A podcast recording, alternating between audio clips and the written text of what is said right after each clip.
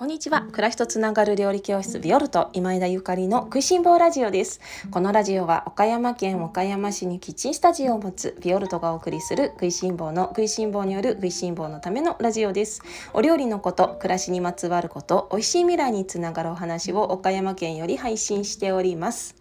皆様おはようございます。料理家の今枝ゆかりです。本日は5月29日日曜日です。いかがお過ごしでしょうか？今日は今すぐ幸せになる方法というテーマでおしゃべりをさせていただきます。皆様おはようございます。いかがお過ごしですか？日曜日ですね。私はですね今日やりたいことが2つあってあの楽しみにしているんですけれども一つはですねレシピ作りですね。もう5月も終わりますのであの次のねオンラインレッスン用のレシピを制作しなくちゃなというところで今日レシピをね結構詰めていきたいなと思っています。私があのいつもどうやってレシピを作るかっていうと実はね80%以上が頭の中で作るんですね。妄想です。妄想と想像です。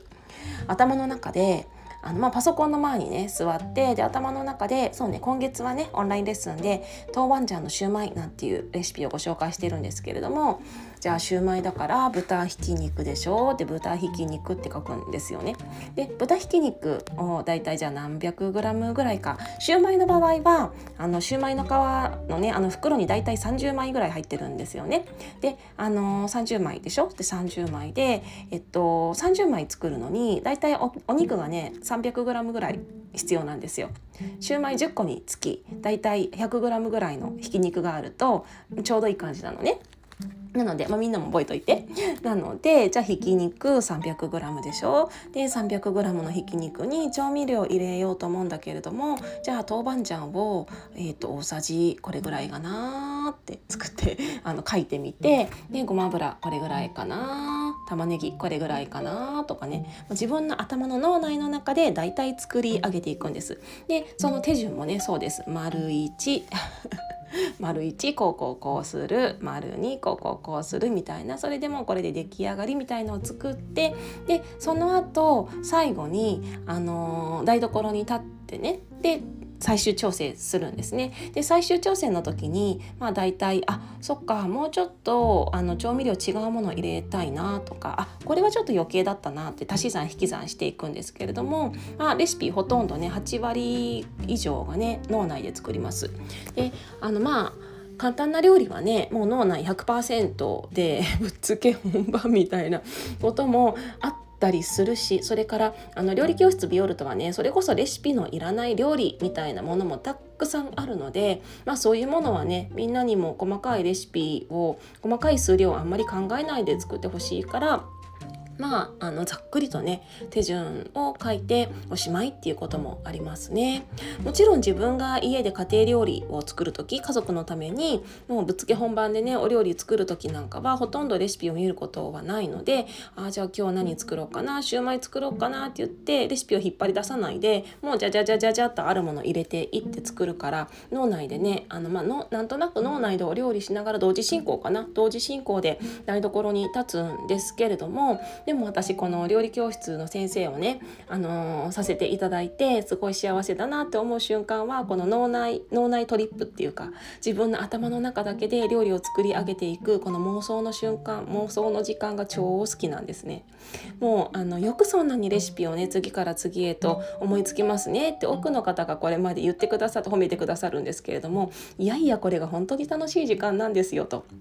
もうあの座ってね 頭の中で妄想してるだけで、まあ、時時にねもうお布団の中だったりお風呂場だったりすることもあるんですけれども湯船に浸かりながらとか考えたりするんですけれどももう妄想の中だけで美味しいもの考えるとかも最高に幸せで美味しい時間なんですよね。でこれと合わせあのワイン合わせたら美味しそうだなとかここであんなお茶を一緒に飲んだら美味しそうだなとかも考え始めるともうなんか食べた気になっちゃってね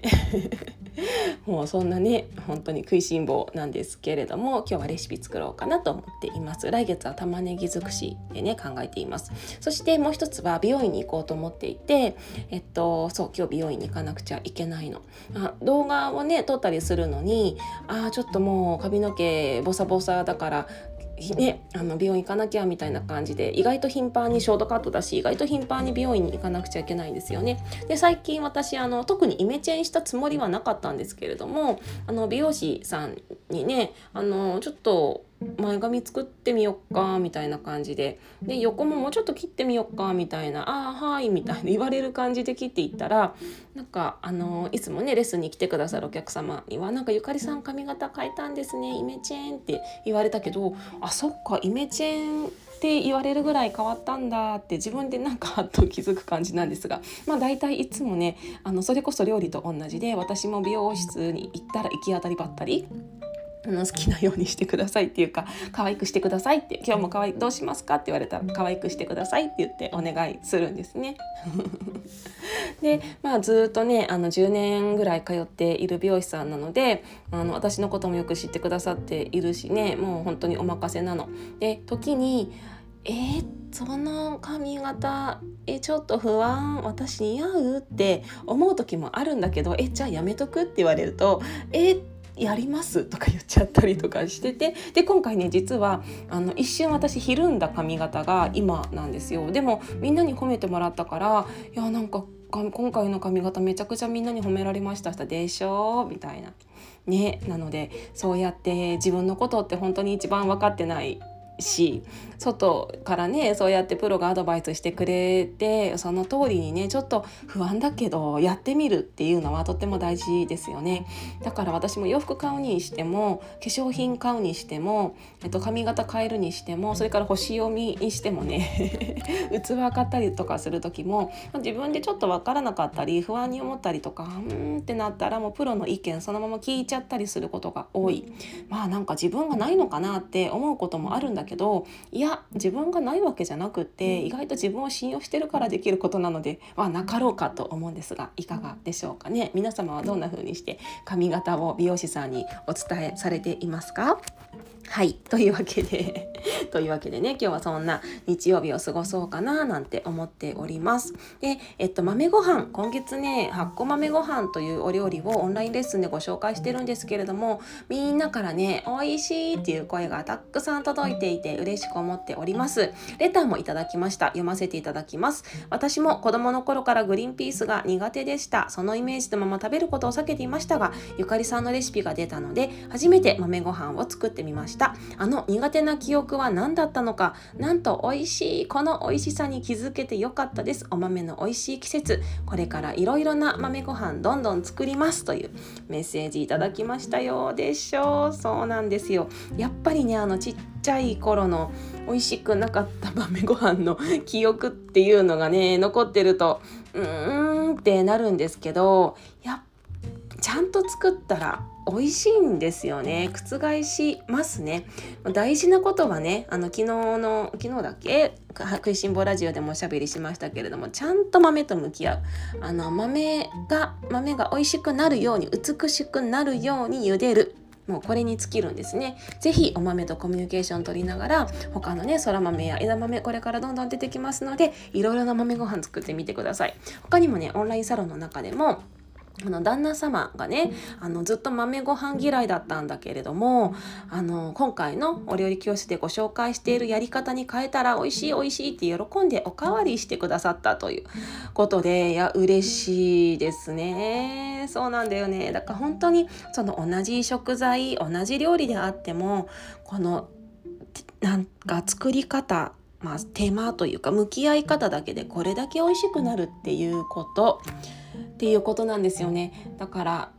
うん、私も家ってね特に子どもたちに出す料理なんかはすごく気をあの使う時があるんですけれどもそれは特にねシンプルなねキャベツ炒めとかなんかサラダとかそういう時にすごく気を使います。そのキャベツ炒めが美味しくなかったら子供たちキャベツ嫌いになっちゃうし私が作った人参ラペが美味しくなかったら人参嫌いになってしまう可能性が高いので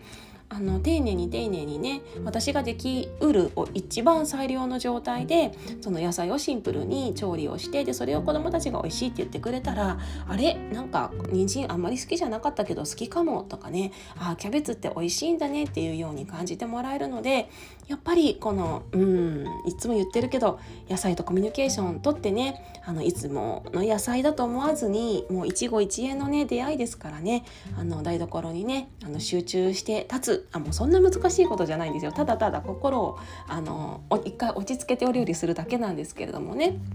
っていう風にね台所に立つって大事だなと思っています。もう簡単でシンプルでいいんです。でも簡単とシンプルが一番難しかったりする。そのあたりを、えー、ビオルトではねオンラインレッスンや料理教室の中でみんなにしっかりとお伝えしていきますので来月もね楽しみにしていてくださいね。そして他のレシピもあのまた作って美味しかったら教えてください。いや美味しくなかった時も教えてください。あの美味しくなるようにあのちゃんと相談に 乗りますからね。あの、えー、ちょっと美味しくなかったな私のせいなのかなとかじゃなくってもうそれがちゃんと美味しくなるようにあの私もねもうしっかり皆様サポートしますのでねあのご遠慮なくそういうところを教えてくださいね。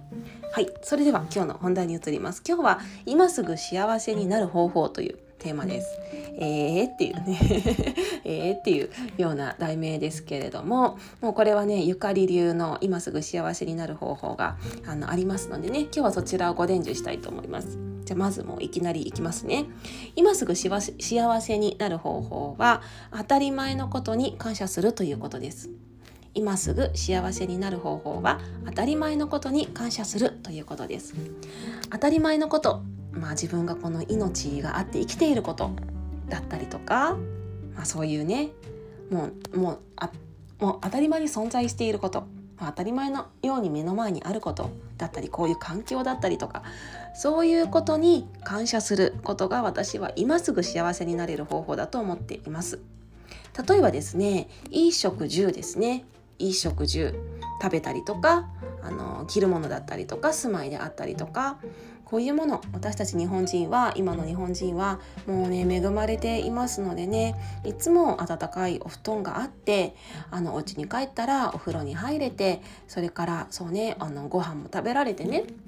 であとは洋服そう言ったか洋服もあってね。でなんならそれが選べてしまうというようなあの世界に生きてるわけですね。すごい幸せじゃないですか。めちゃくちゃ幸せなことですよね。いやもうそれ次元それ以前のそれ以前の問題で私はこういうふうにたっぷり水があるとかそれからも空気が美味しい空気が吸えるとかあの大地がねあの健康であるとかそういうこの地球環境豊かな地球環境からもめちゃめちゃ幸せなことだと思うんですよ。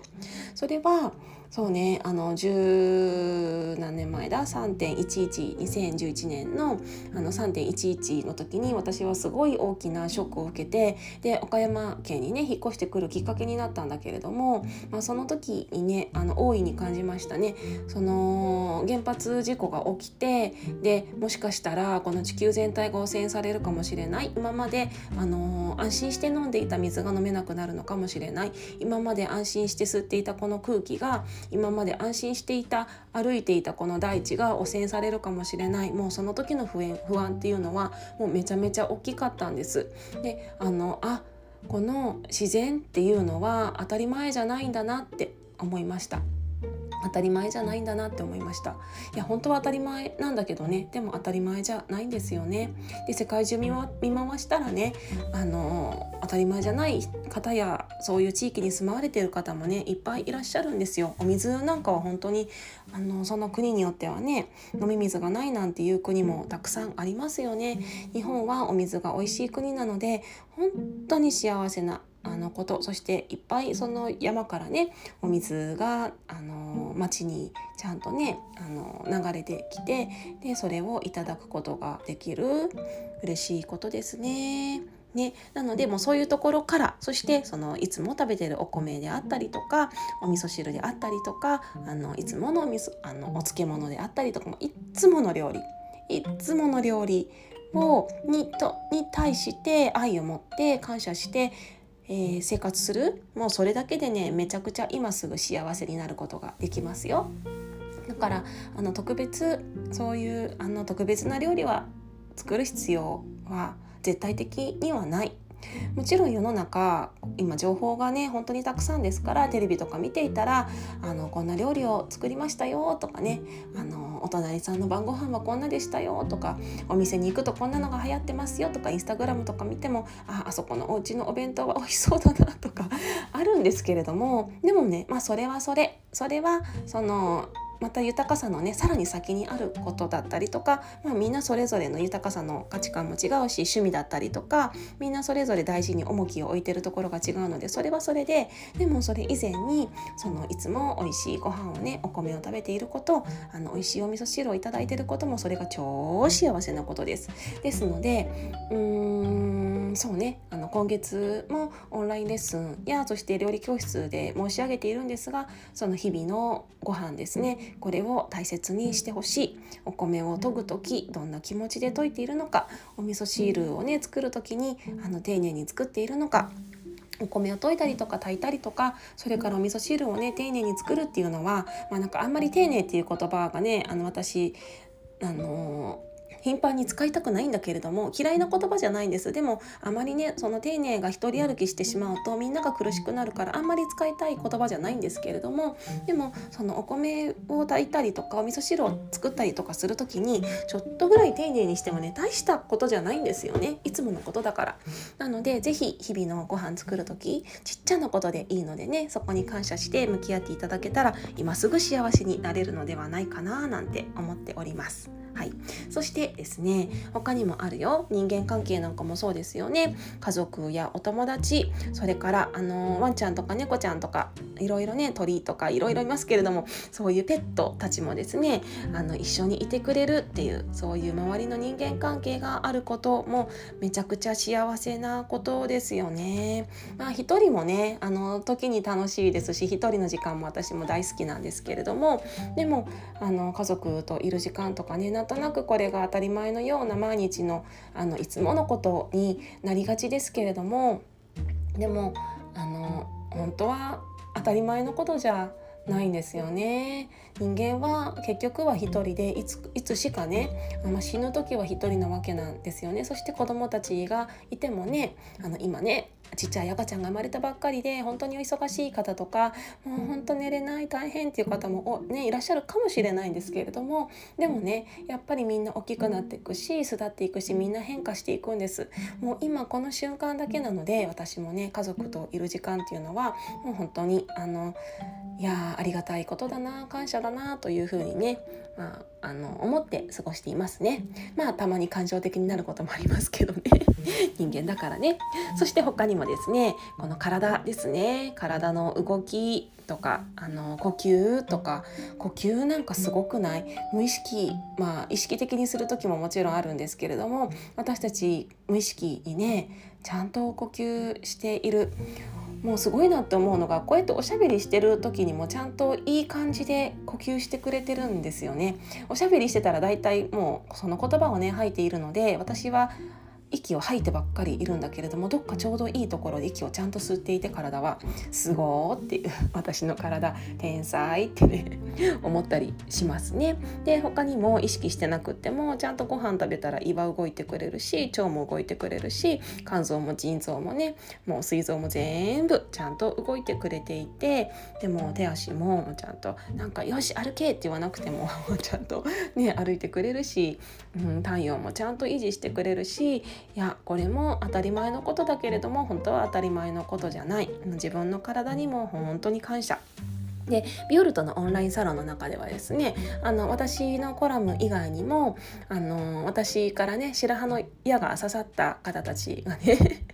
コラムを書いてくださったりとかねそれからラジオにね私とのおしゃべりラジオを別口でこの「食いしん坊ラジオ」とは別に「魂のステーション」というラジオ番組がね実はオンラインサロンの中で限定であるんですけれどもそういうものをあの配信させていただいていてでその心のことであったりとか体を整えることであったりとかもあのオンラインサロンの中ではね料理教室であってもやっぱりあの体や心が健康じゃないと美味しいものは食べ続けていけないのでとっても大事だなと思思っていてそんなお話もサロンの中ではさせていただいているんです。でその体のことなんかはねこの前も呼吸法のことだったりとかその呼吸をする時にこんなことを意識するといいですよみたいなお話をしていただいて私もその月に1回ね若菜さんっていうんですけど若菜さんの投稿を見ていやじゃあ今月はこれを意識しようなんていう風にしてすごく自分の体と意識が変わっているのを実感しているんですけれどもそうなんか最近はねいろんな自分の、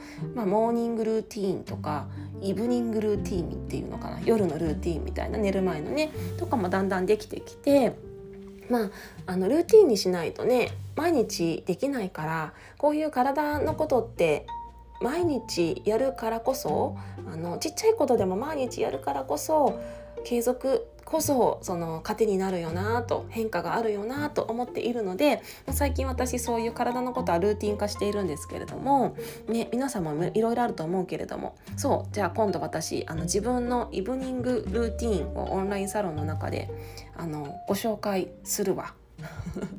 ご紹介するわ。ご紹介した方が私も続きそうだから、まあ、もちろん今現在のですからね。ここからまた付け加えたりあの体の調子によっては変わっていくかもしれないんですけどまあまあ真面目にねイブニングルーティンモーニングルーティンみたいのをしていてあのモーニングルーティンそうねイブニングルーティンの方ね今度オンラインサロンの中でご紹介しますね。そしてそうねみんなのも聞きたいな、まあ、みんなそれぞれ自分の体のね体調とか年齢とかあの家族構成とかも違うのでねあると思うんですけどだんだん自分の時間も取れるようになってきたのとあと私も40過ぎてあの体の節々がね意識していないとどんどんどんどん老化していくことも感じていて、まあ、あの気持ちはめちゃめちゃ若いけれども、まあ、もちろん体もまだまだ若いんですけれども意識は必要だなと最近すごく思っていてね。で自分のあの心と魂にね体がちゃんと賛同してついてきてくれないと困もあるのでみんなバランス取り合っていく必要があるから最近はイブニングルーティンみたいのいろいろあってね結構真面目にねやっていますね。ものすごく調子がいいです。それこそあの2月にユージさんにセッションしていただいた時にあの食事制限ちょっとしましょうかみたいなアドバイスをもらった時と比べるともうめちゃめちゃ体調がいいですね。